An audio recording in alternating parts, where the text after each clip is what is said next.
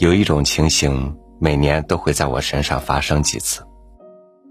不知什么原因的，我很晚还在外面，也或者手头上正忙着一些事情。当我突然意识到有什么轻微的力量抚慰心头，让我在一刹那间捕捉到了幸福和温暖的时候，我抬头看见了月亮。与您分享一个小故事。月亮看见了。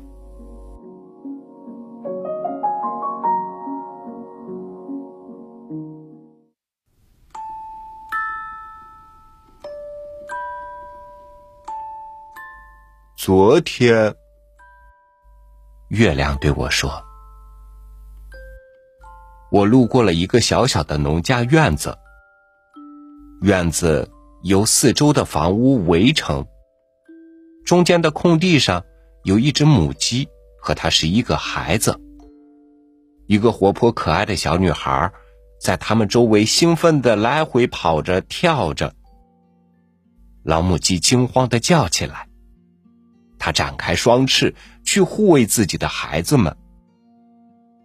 这时候，女孩的爸爸走了出来，看到这幅场景，就责备了小女孩几句。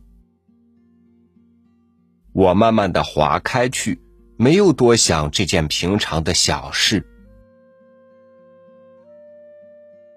然而到了今天晚上，就在几分钟前呢，我又朝那个院子张望，看到院子里起先一片宁静。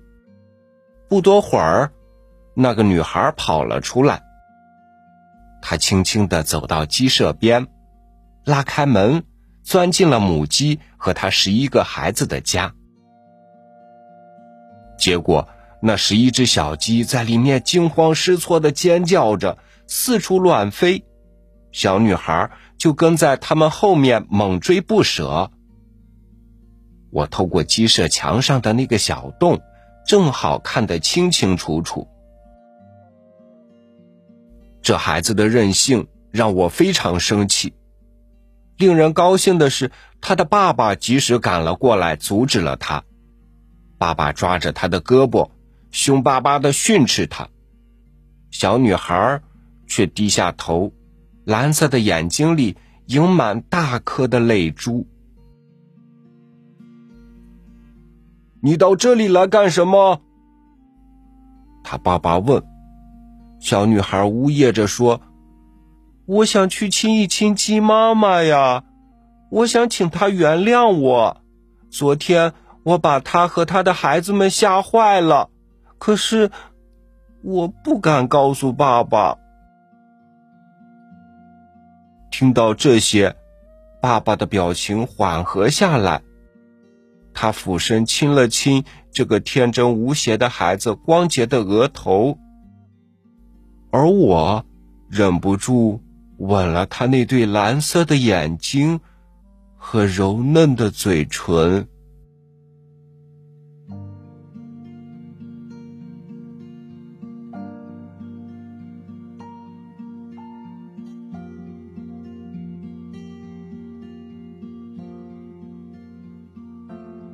有时候，人们的善意不会被及时发现，甚至你的善意不但没有被生活褒奖。